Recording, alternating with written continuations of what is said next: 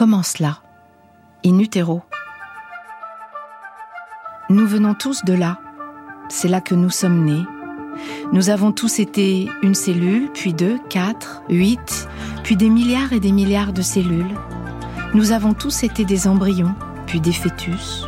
Nous avons connu l'origine de la vie, puis nous sommes venus au monde et nous avons enfoui le souvenir de ces neuf mois passés in utero.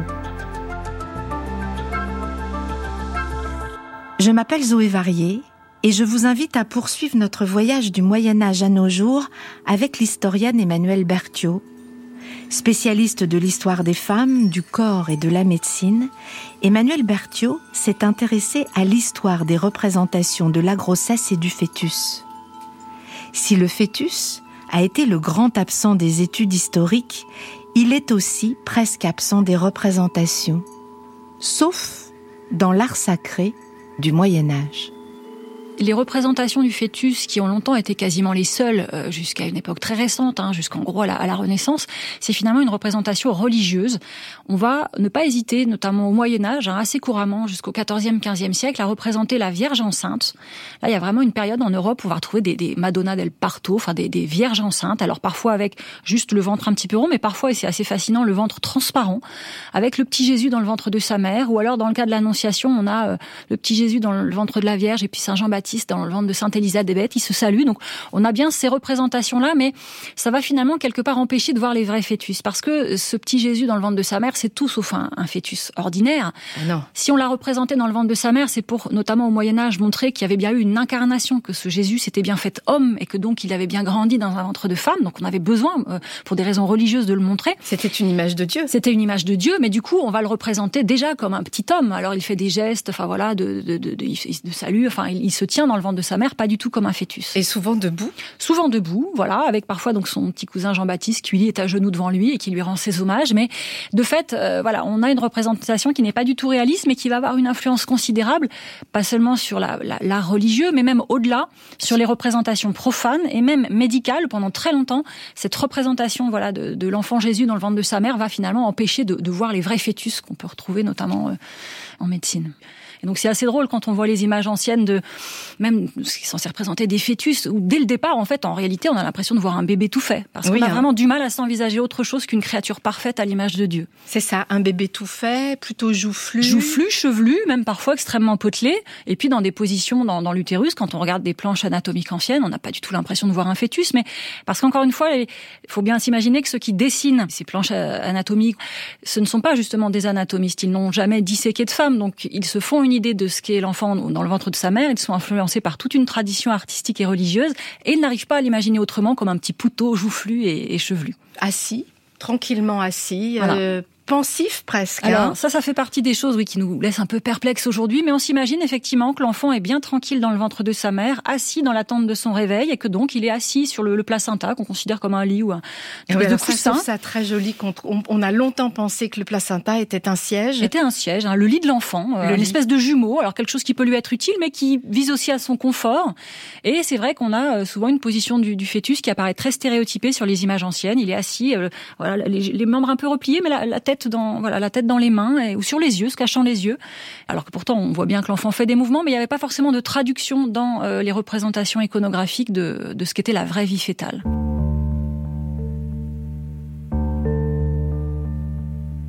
S'intéresser à la vie in utero, c'est transgresser le tabou des tabous, à savoir l'origine du monde. Du Moyen Âge jusqu'au XIXe siècle, la représentation de la grossesse est marquée par la pensée chrétienne. Les femmes sont tiraillées entre deux modèles, la grossesse fautive d'Ève, associée au péché originel, ou celle glorieuse de la Vierge Marie qui conjure le péché de la première. Si Ève mène l'humanité à sa perte, Marie, elle, coopère à son salut. C'est la grande particularité de la maternité pour les femmes. C'est à la fois le signe d'un péché, parce qu'en gros, euh, c'est le péché originel. Ève, parce qu'elle a fauté, va enfanter et dans la douleur, et donc va, va connaître voilà, des grossesses et des accouchements. Euh, dans la douleur. Dans la douleur. Mais en même temps, chez les femmes, c'est aussi le moyen du salut. Si on souffre et si on met un enfant au monde, on peut quelque part racheter ses péchés. Et puis on a le modèle de mère qui fait que quelque part ça rachète le péché d'Ève, qui est Marie, la mère de Jésus. Alors en même temps, qui est un modèle inatteignable. C'est-à-dire qu'en fait, c'est quand même une femme qui a elle-même été conçue sans péché, qui a conçu un enfant sans relation sexuelle. Donc quelque part, c'est un modèle d'identification qui est forcément un peu limité pour les femmes, mais qui permet quand même de, de ne pas y voir que le résultat d'un péché et qui est quand même un modèle positif pour elles. Donc ces représentations de Marie enceinte étaient extrêmement populaires auprès des femmes autrefois. Elles y trouvaient tout de même un motif de pour, pour se rassurer et puis un modèle positif de, de maternité. Et à partir de quand on a interdit ces statuts et ces représentations de, Alors ça, de C'est quelque chose que j'ai découvert et qui m'a beaucoup intrigué. Pourquoi effectivement, en faisant ces, ces travaux de, de, recherche sur la grossesse, pourquoi on n'avait pas d'image de, de la grossesse Et en fait, euh, en tout cas dans les représentations religieuses, c'est à partir du XVIe siècle principalement qu'on va avoir vraiment des directives, en tout cas chez les catholiques, à l'issue du Concile de Trente, qui euh, vise à réaffirmer sa différence avec les protestants. Euh, les protestants critiquaient la représentation de la Vierge, la représentation des saints en y voyant quelque chose d'un peu païen, sans revenir sur leurs croyances fondamentales. Les catholiques vont quand même essayer de de faire en sorte que les images, en tout cas les plus triviales, les plus vulgaires, disparaissent. Donc on va rhabiller les Christ et on va quelque part faire en sorte que la Vierge enceinte, eh bien ma foi, euh, on ne la voit pas enceinte. C'est-à-dire qu'on sait que c'est la représentation de la Vierge enceinte, la visitation par exemple, mais le, le ventre ne se voit pas. C'est-à-dire qu'on va détruire certaines statues, même qui étaient extrêmement populaires chez les femmes. Euh, on va les mettre sous, sous clé parce qu'elles deviennent, elles sont considérées. On a une époque aussi où les normes de, de, pudeur, de sensibilité changent et tout ce qui est un petit peu animal, qui rappelle trop, euh, voilà, le, le, corps, le ventre, ça devient quelque chose de trop vulgaire. Et donc, euh, on va arrêter de représenter dans l'art religieux, dans l'art noble, en tout cas, les femmes enceintes. Les fœtus disparaissent aussi de l'art religieux à partir de la Renaissance. Mais c'est aussi à cette époque que l'on commence à représenter les fœtus dans des positions anatomiques. Léonard de Vinci, par exemple, a dessiné de magnifiques études de fœtus dans l'utérus dès le début du XVIe siècle.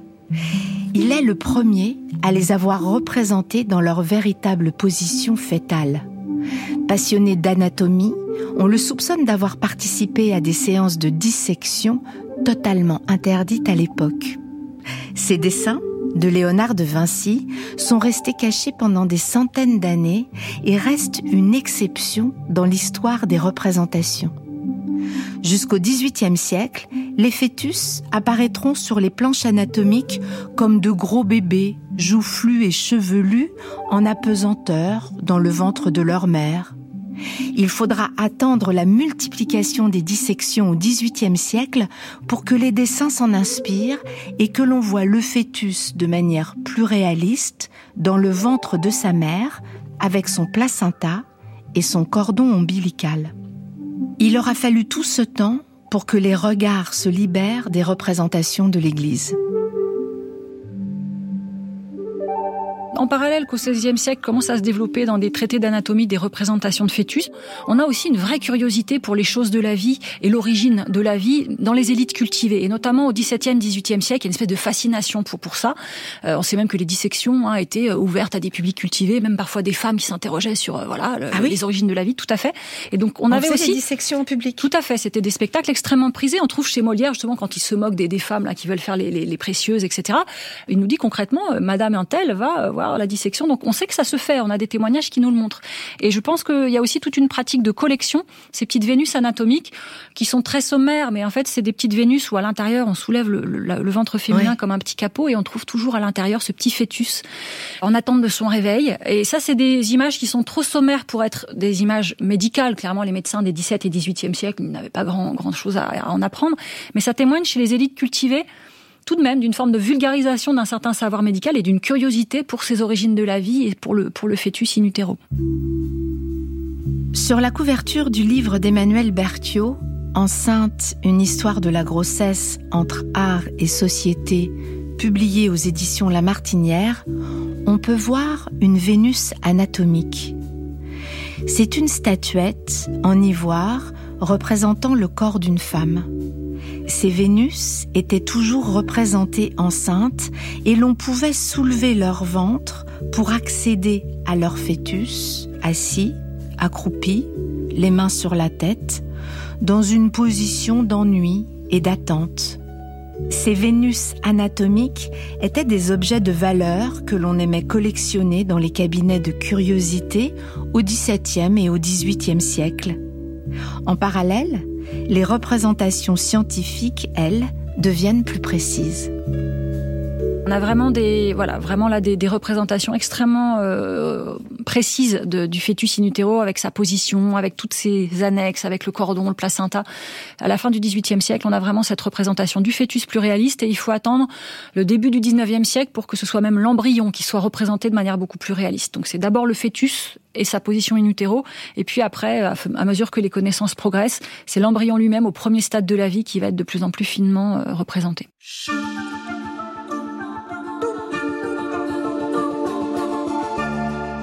Nous sommes toujours avec Emmanuel Berthiaud.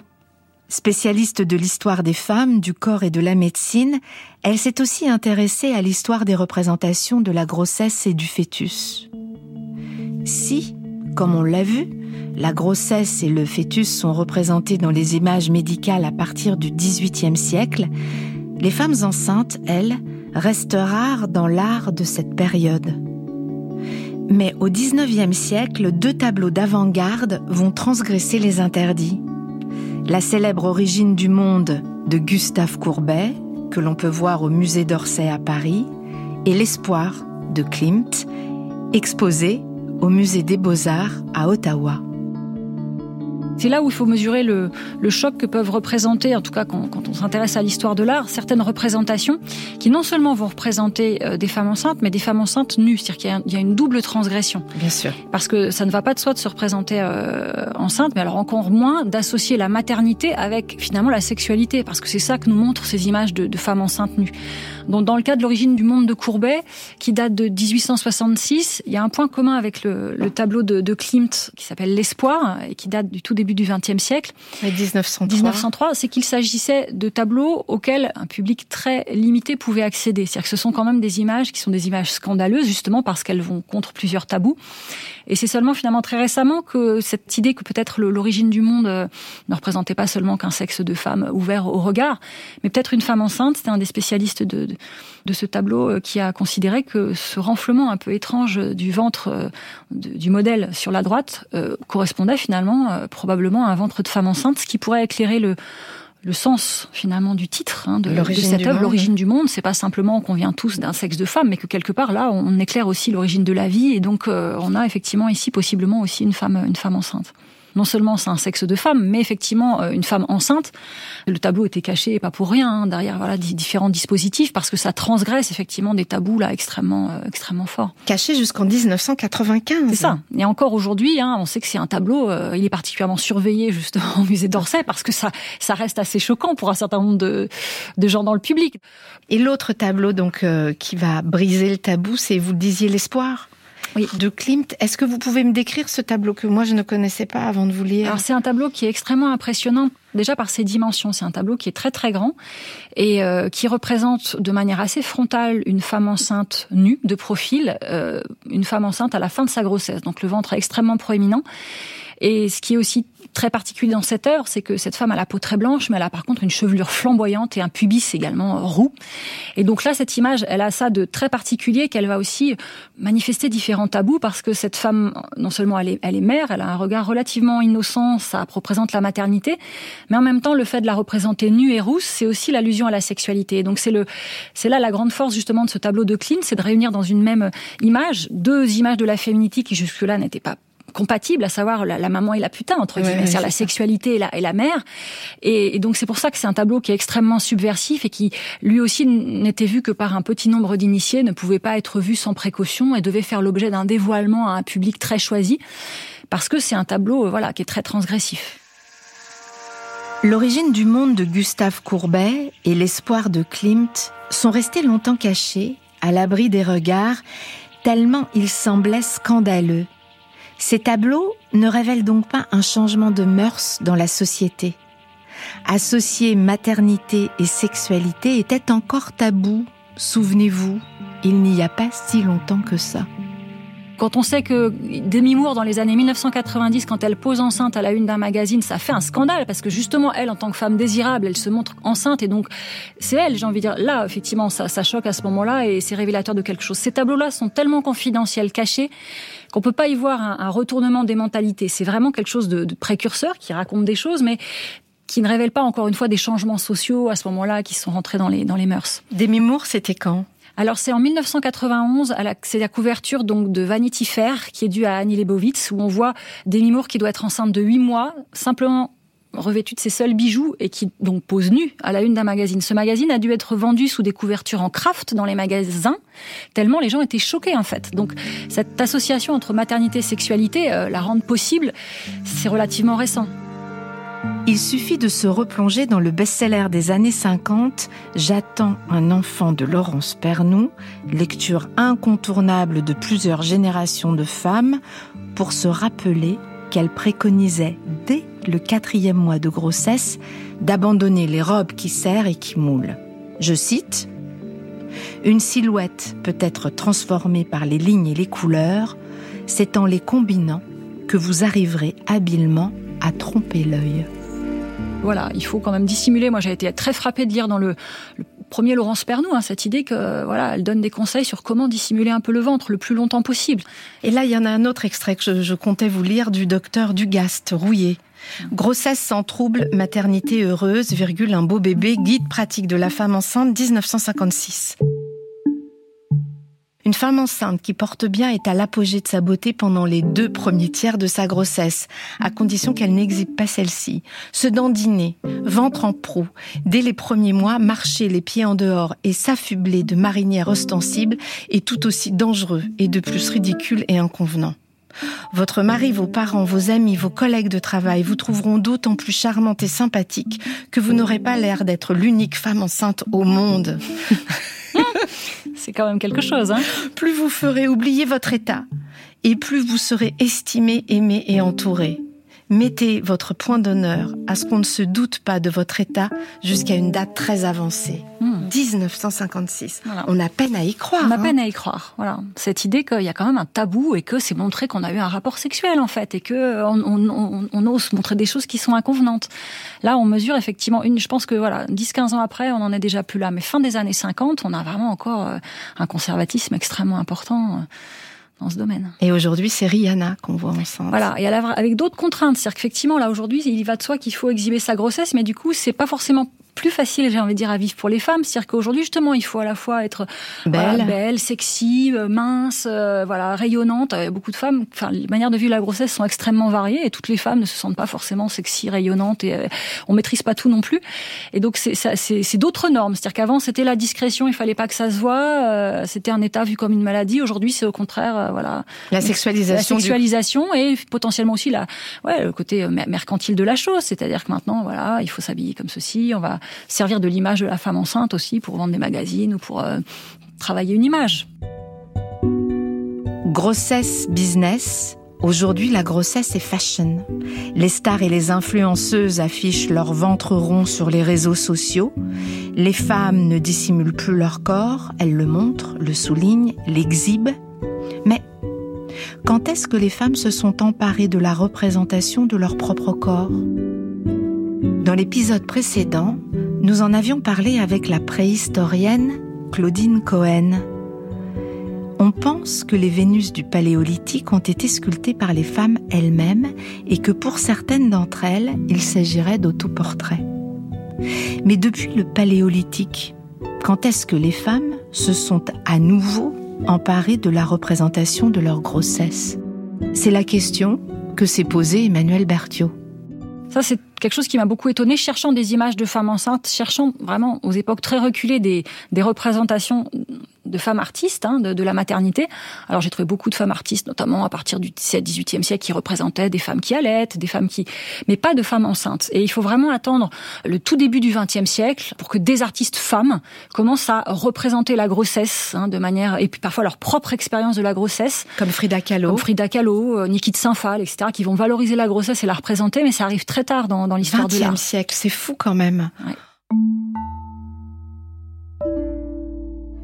Il aura donc fallu plusieurs milliers d'années pour que les femmes puissent à nouveau se représenter enceintes.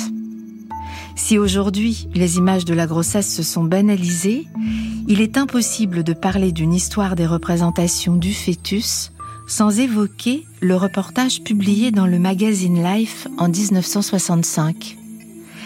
Il montre 16 pages de photographies du développement du fœtus in vivo. Ce reportage sera publié un an plus tard dans Paris Match. En France, c'était la première fois que le grand public accédait à la vie in utero. Et il faut mesurer effectivement, pour nous ça nous paraît pas si vieux, mais le choc qu'a pu représenter en 1965 cette série de photographies dans, dans ce magazine Life, ces photographies de Linhart Nisson qui a photographié notamment des embryons et des fœtus issus de fausses couches et puis qui a trouvé différents moyens pour vraiment qu'on ait cette impression de, de pénétrer dans l'utérus et de voir ce petit fœtus en apesanteur. Ça, c'est des images qui n'avaient jamais été vues. Et c'est publié donc ce reportage à l'identique dans Paris Match en 1966, mais c'est intéressant de lire l'éditorial de Paris Match qui justifie cette publication, dire on risque de choquer partie énorme du public, etc., de nos lecteurs, mais il nous semble que tout de même c'est important. Donc à ce moment-là, on hésite même à montrer ces, ces, images tellement on a peur de transgresser quelque chose. Et d'ailleurs, Paris Match va hésiter pendant longtemps parce que ne les publiera qu'en février 66. Donc il y a du temps. Donc il y a du temps. Ils vont consulter, etc., des, des gens pour savoir si ces images, on a le droit quelque part de les montrer. Donc c'est intéressant. À ce moment-là, on a encore l'impression de transgresser quelque chose en montrant ces images du fœtus in utero.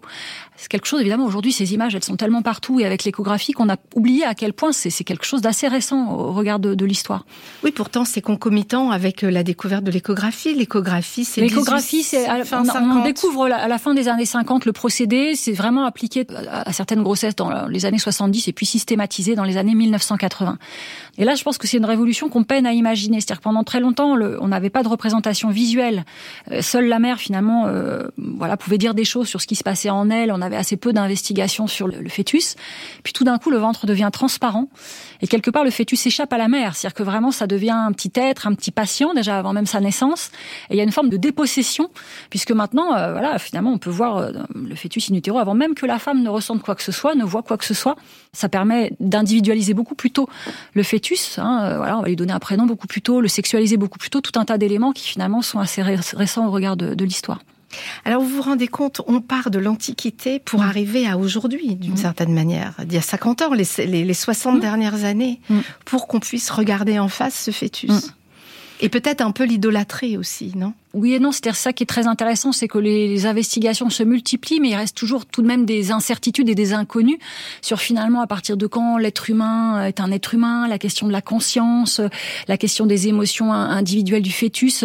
C'est des questions que les savants se posent aujourd'hui, mais finalement qu'on se posait déjà. On n'a pas toutes les réponses non plus. C'est-à-dire que la multiplication des images et des investigations ne lève pas le mystère complètement. Donc ça reste l'objet d'une fascination importante et, et d'une interrogation.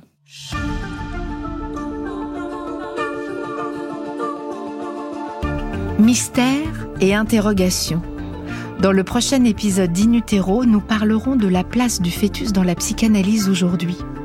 Sylvain Missonnier, psychologue clinique et psychanalyste de la périnatalité, voit dans le fœtus l'esprit fort du millénaire.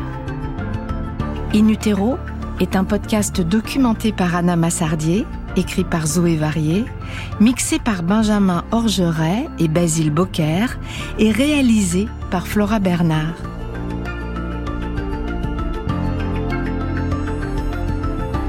Inutero est un podcast original de France Inter.